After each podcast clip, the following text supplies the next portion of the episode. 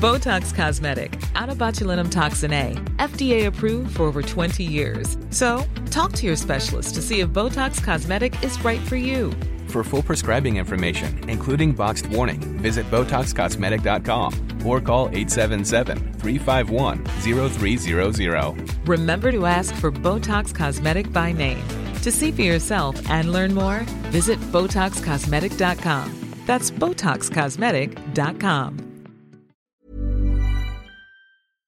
Ejercicio de teatro número 18. Un minuto de palabras. En Teatro para Llevar propongo ejercicios de teatro a quienes lo enseñan, pero también a cualquier maestro, educador, coach, madre o padre de familia. Ejercicios para todas las edades que permiten aprender y trabajar en uno mismo de una forma divertida. Les compartiré mi experiencia y lo que cada actividad aportó a mis clases y algunas anécdotas. Así que levantemos el telón.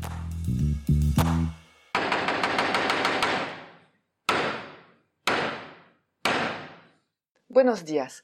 Para este ejercicio vamos a necesitar a una persona mínimo. Es un ejercicio muy sencillo que consiste en decir un máximo de palabras en un minuto.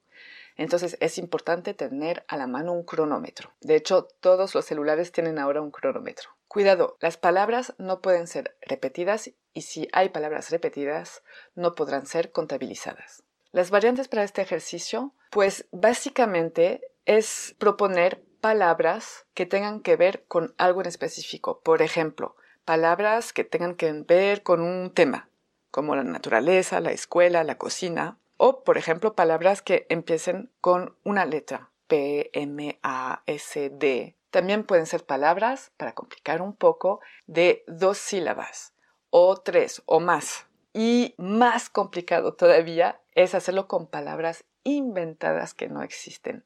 Parece fácil, pero esa es la más complicada. Una variante que puede facilitar a algunos de los participantes es hacerlo los ojos cerrados. O también lo que se puede hacer es decir un máximo de palabras haciendo una acción, como por ejemplo colgar ropa, mimándolo, y así se puede inventar muchísimas, muchísimas variantes. Mis observaciones durante el ejercicio, para empezar, ya me pasó varias veces que hay unos muy listos que empiezan diciendo uno, dos, tres, cuatro, o otros que me hacen frases como por ejemplo, él está caminando arriba. Obviamente eso no se puede hacer, aunque aplaudo la iniciativa, pero no se puede hacer. La mayoría de los participantes miran enfrente de ellos para encontrar palabras según lo que ven y les propongo de intentarlo y van a ver que no es más fácil al contrario.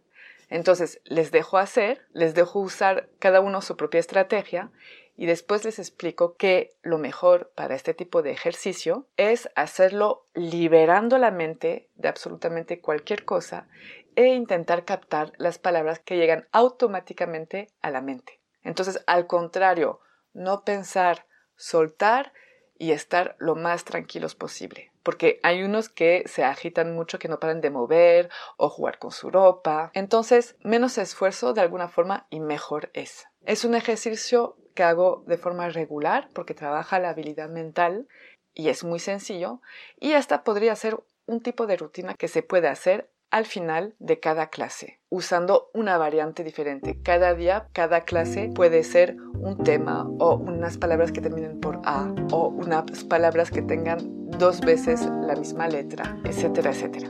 Las palabras claves para este ejercicio son la habilidad mental, el soltar y la fluidez. Espero que disfruten ese minuto de palabras y les digo hasta muy pronto.